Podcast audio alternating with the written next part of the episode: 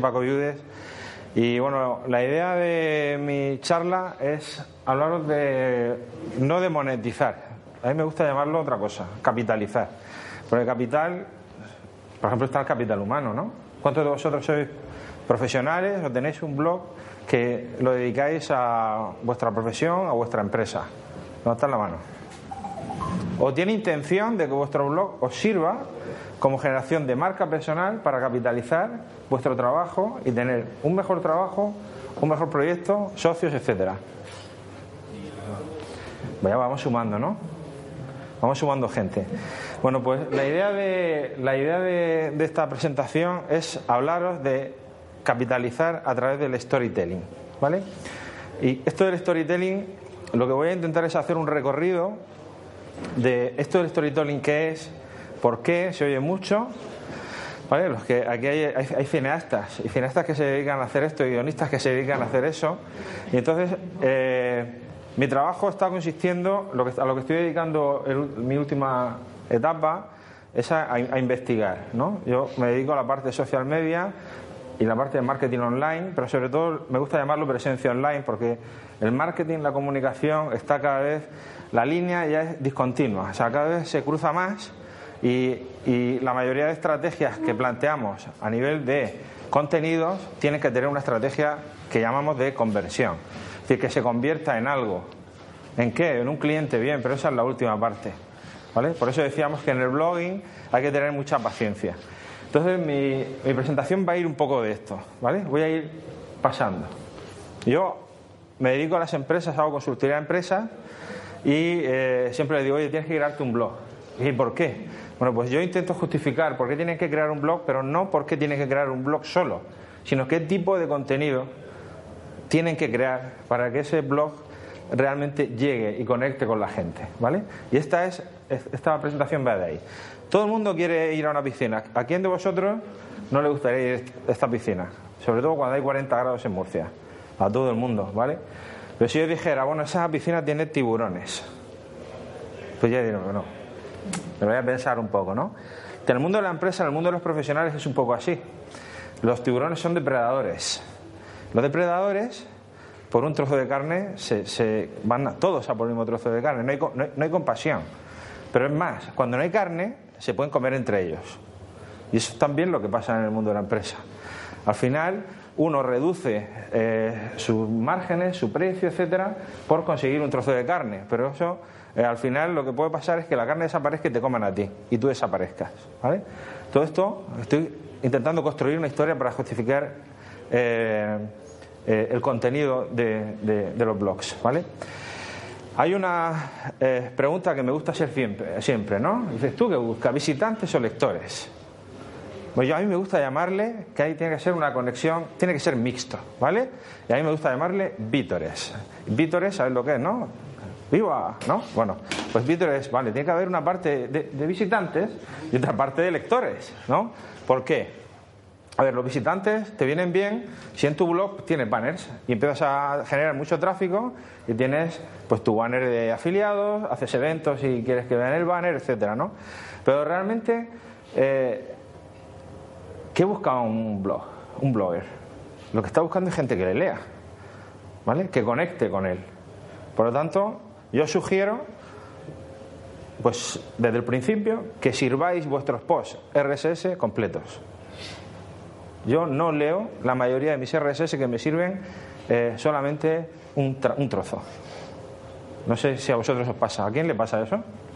Aquí cuando está leyendo su feed o, su, o le manda email, le mandan un trocito y dice, oye, pues clic aquí, view more. y yo no voy. No voy porque estoy en un entorno distinto y no quiero salirme de ahí. Entonces, como estoy en mi email y estoy repasando mis emails, pues yo los mails de Carlos Bravo me los leo todos. ¿Por qué? Porque yo me los leo. Si me los sirviera eh, un fragmento, no me leería ninguno. Ya lo sabes, no lo cambies. Es, así, porque me repaso mis emails todos los días o a una hora determinada leo mis RSS en Fitly y entonces voy viendo y no me quiero salir de ese entorno. Por lo tanto, mi recomendación es servir los RSS. Es decir, quiero lectores, gente que me lea. No quiero, no vendo publicidad. mucha gente que pregunta oye Paco, y, oye, ¿qué te parece mi blog? Eh, bien, o parece una orquesta, o sea, es que no sé exactamente lo que haces. El primer blog que se monta y me pone AdSense, me pone 25 eh, banners de afiliados, etcétera, digo, tío, ¿sabes qué el problema? Que es que yo lo que quiero es leerte a ti. O sea, quiero suscribirme por tu contenido. No me vas a, no, vas a generar, no, vas a monetizar, es decir, ingresar directamente en el blog si tu contenido no me interesa. Vas a estar continuamente intentando atraer visitantes, continuamente atraer visitantes. Lo importante que es pues tener lectores y traer visitantes, pero que esos visitantes se conviertan en lectores. ¿Vale? A eso le llamamos conversión. Quiero que te suscribas. ¿Vale? Esto no se lee nada, no sé si os lo voy a leer, ¿vale? Estos son cinco líneas. Os la voy a leer rápido. Dice, ha dejado de llorar, así, sin más. Hace unos días se abrió la puerta de la escuela y ella se lanzó a los brazos de su seño, sin lágrimas, devolviendo a su padre un efusivo adiós de despedida. Ahora sonríe cuando pinta, cuando canta, cuando juega, cuando come, cuando habla. Ahora ella es completamente feliz y nosotros también. ¿De dónde os imagináis que es este fragmento? es de un blog, yo lo digo, ¿vale? ¿Quién lo ha escrito esto? ¿De dónde proviene? ¿Qué os imagináis por el contenido? Está hablando de coli y de seño, ¿no? Venga, que sabéis tomar café. Os voy a dar otra pista. Cuando volvió a visitarnos supimos que algo bueno le había sucedido. Había encontrado trabajo, entonces su hija podría empezar en nuestro cole. Para ambas, madre e hija, estaba a punto de comenzar una aventura muy distinta, pero igual de nueva. Ayer, su madre y su hermana quisieron darle una sorpresa. Le han regalado el pago de la primera mensualidad de la escuela. No pudimos ver su cara de felicidad cuando le dieron la noticia mientras cenaba. Ella tampoco pudo ver la nuestra, pero con dos sonrisas cruzadas hoy en la puerta nos lo hemos dicho todo. ¿Alguien ha sentido algo diferente? Esto es de un post, de un blog, y es de una escuela que está en Murcia, está en Puente de. Se llama El eh, Jardín de Natalia. La diferencia entre crear un post de valor que ayude al, lector, la diferencia entre eh, tener una nota de prensa, una nota periodística, redactar de forma periodística, o eh, redactar un post que llegue al alma, a la emoción, conecta mucho más con la gente. ¿vale? Esta guardería el, eh, abrió en junio, eh, en junio de este año, el 80% de cero, o sea, es una guardería montada desde cero, el 80% de sus clientes vienen por, han venido por internet. Han venido por una página de Facebook y por su blog. ¿Vale? Por lo tanto, ya estamos capitalizando a través de historias. Por supuesto, hay contenido mixto, hay contenido de valor, contenido comercial, mira lo que hacemos en la guardia con los niños, etcétera, ¿no? Entonces, cuando montamos un blog para, un, para, un, para una empresa o somos profesionales, hay determinados contenidos que llegan mucho más y conectan mucho más, ¿vale? Y esto, bueno, aquí tenéis el, eh, otra parte, ¿no? ¿Y esto por qué? Porque como personas lo que buscamos son experiencias positivas. Buscamos que alguien nos sorprenda, generar expectativas. Porque al contrario de lo que la gente va a piensa y hablamos continuamente en la calle, no estamos en la era de la tecnología. O sea, realmente estamos en la era de las personas y las relaciones. Cada vez se hacen más grupitos como este, donde la gente se junta, se conoce virtualmente, pero intentan conocerse ¿vale? Porque sabéis que las mejores relaciones son cuando uno se mira a los ojos. Entonces la excusa es conocerse virtualmente, acercar las distancias, llegar a más gente, pero en cuanto puedo voy a conocer a fulanito. ¿Cuántos de vosotros ha venido porque leía a Carlos Bravo y ha dicho quiero ir a ver a Carlos Bravo? ¿O quiero ir a ver a Alex? ¿Cuántos de vosotros? Seguro que más de uno de los que hay aquí. Pues eso es. Realmente la excusa. Leemos a alguien, pero queremos conocerlo. Por lo tanto, esto nos demuestra que la tecnología lo, para lo único que sirve es para acercar personas. Lo digital, lo que son canales, tecnología, medios, ya pasó. A mí cuando me dicen la era de las nuevas tecnologías, fuera de nuevas. ¿Cuántos de vosotros tienen niños que tienen menos de 15 años? Yo tengo. ¿Qué tecnología? ¿Qué nuevas? O sea, la tecnología, tecnología de la información, ya está. No hay más, no son nuevas. Nuevas son para mí, que tengo 42 años, que tenía cintas de cassette. Y, que tenía un Commodore 64 y flipaba jugando al Frogger con la rama, la rana pasando los troncos, ¿vale? Y tardaba 20 minutos en cargar el juego. Para mí son nuevas, ¿vale? Pero no podemos seguir en ese discurso. El discurso es que las personas tenemos necesidades que cubrir, de todo tipo, necesidades emocionales, necesidades eh, profesionales, necesidades de todo tipo, pero también necesitamos conexiones. Esto es una necesidad de conectar con alguien, y ahora veréis por qué. Y necesitamos transmitir valores, y que nos transmitan valores, porque en esta, en esta época se nota la falta de ese tipo de valores. Entonces, muchas de las, seguro que muchas de las conversaciones que tenéis con amigos, etcétera, es que, joder, es que esto no es como antes. Pero no es como antes en el sentido de, de, que no tenemos nada, sino de que necesitamos conectar de otra forma con la gente, ¿vale? Y transmitir determinados valores que se van perdiendo, por lo que sea. Por lo tanto, ¿cuál es el ingrediente principal de cualquier relación? La verdad. Y digas, Paco, qué filosófico te has vuelto, te estás volviendo, te estás volviendo un tarao que flipas. Bueno, os he dicho que esto forma parte de una investigación, por lo tanto, eh, cualquier investigación hay que, hay que justificarla, ¿no? Pues no, tiene su justificación, porque ¿cuál es el ingrediente los ingredientes de la verdad? Credibilidad, cuidado y congruencia. Y os voy a explicar las tres. ¿Qué es creíble? Que lo que ofreces se corresponde con lo que prometes. Esto es ser creíble. ¿Cuántas empresas conocéis y cuántas personas conocéis que dicen una cosa y dicen otra? Yo conozco unas cuantas, me faltan dedos de los, cuadros, de, de los pies y de las manos. ¿Vale? Lo que ofreces se corresponde con lo que prometes. La segunda, el cuidado. Escuchar y entretener a tu audiencia y entender a tu audiencia. ¿Vale? Esto es, es parte fundamental y tu audiencia es toda persona cercana a ti es tu hermano, es tu padre, es tu lector de tu blog, es tu audiencia. Tu cliente es tu audiencia. ¿Vale? Y esto es fundamental, saber escuchar, lo que dice Carlos. Escuchar los comentarios y toma decisiones y cambia. Esto es cuidar. Congruente, todos los aspectos de tu empresa, de tu persona, de tu blog, de lo que sea, reflejan los valores que compartes.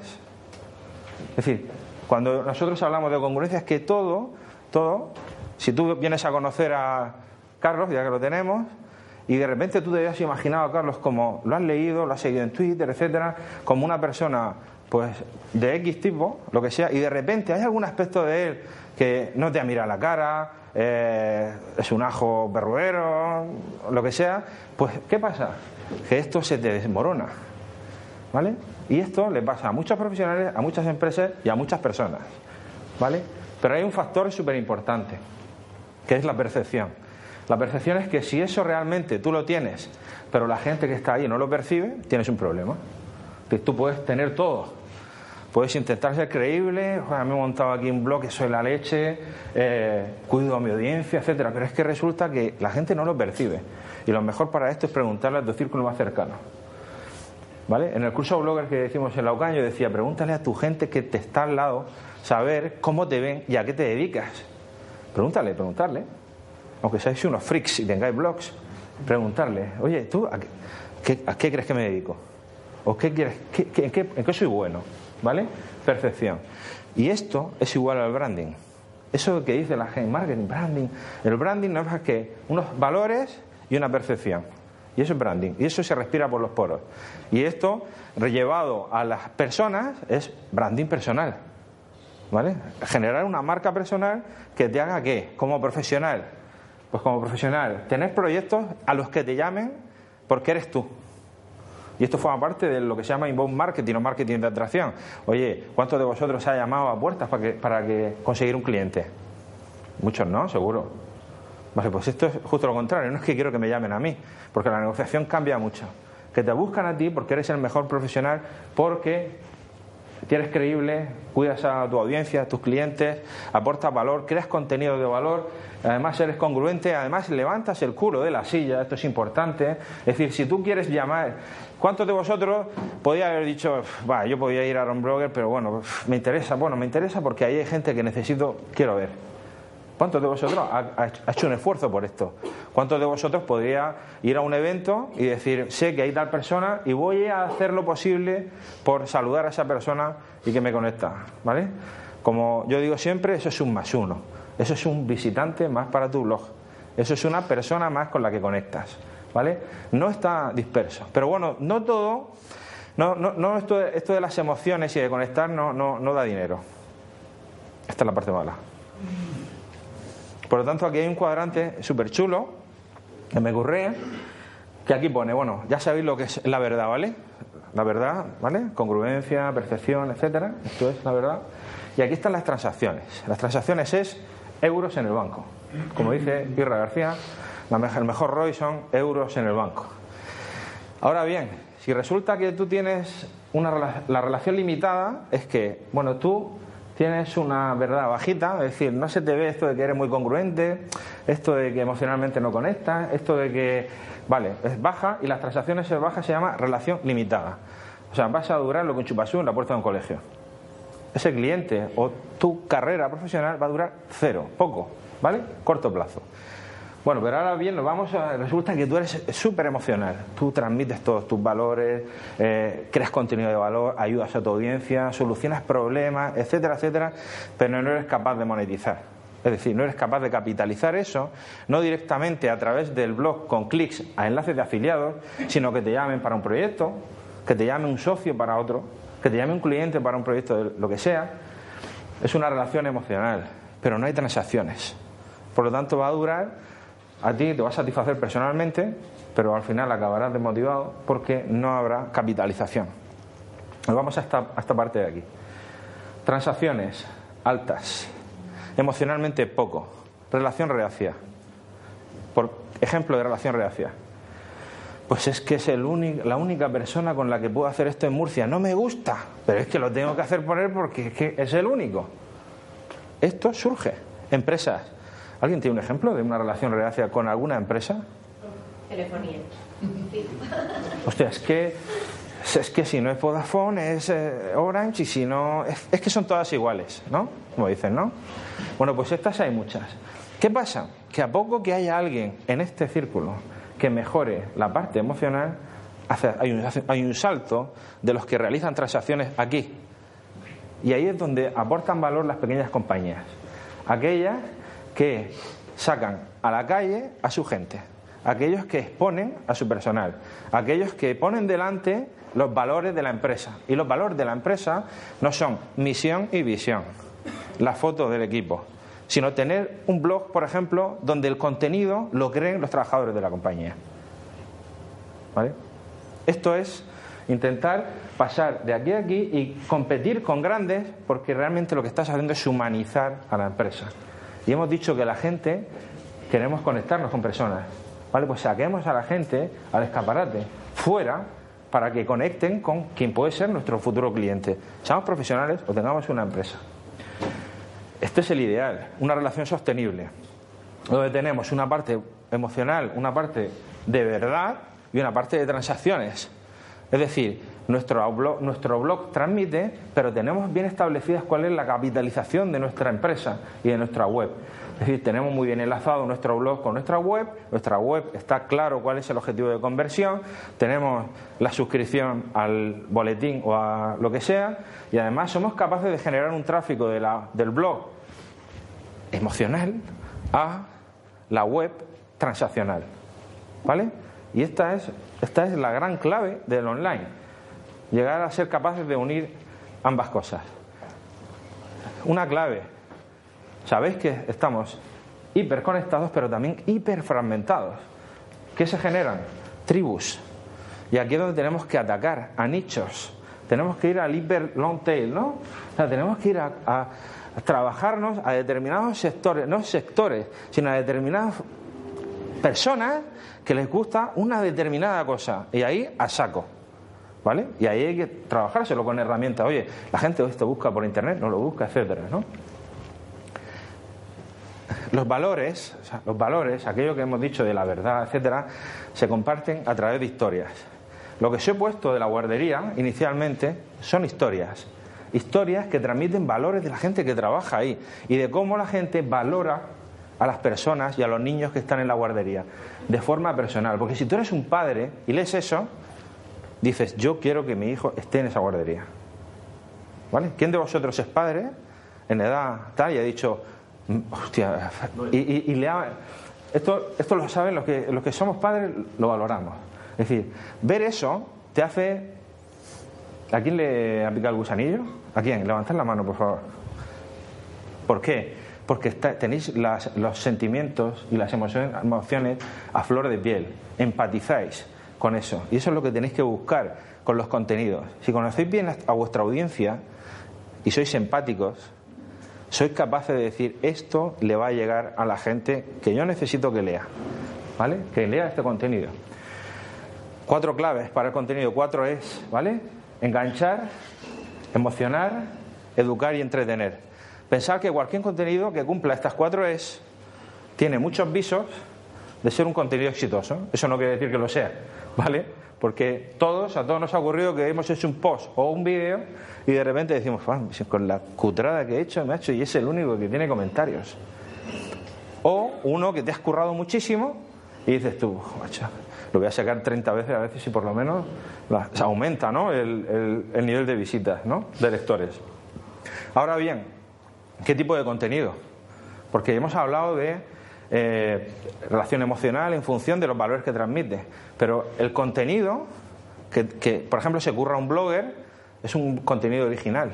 Hay un, hay, un, hay un espectro de contenido que dice impacto para la marca y esfuerzo del contenido. ¿Vale? Y lo agrupamos en cuatro. ¿Vale? Por ejemplo, esfuerzo del contenido, bajo. Impacto para la marca, baja. Content curator. ¿Vale? Es decir, coger contenido y distribuirlo o meterlo en un Tumblr o sacarlo por Twitter o X, ¿vale? Es decir, bueno, pues yo voy a sacar contenido relacionado con mi audiencia, yo no creo nada, pero fijaos que el esfuerzo es poco, pero también el impacto para la marca es bajo, porque la gente no está yendo a tu sitio. Estás creando contenido a partir de ahí. Es posible que, consigues determinados eh, eh, followers en Twitter o seguidores en Tumblr o lo que sea, pero la relación va a ser baja. ¿Vale? La vinculación con, tu marca va a ser poca. Branding content, visibilidad de marca. Es decir, colocar en algún espacio, vale, esto. Esta es mi empresa. Haciendo un poco de bullying, ¿no?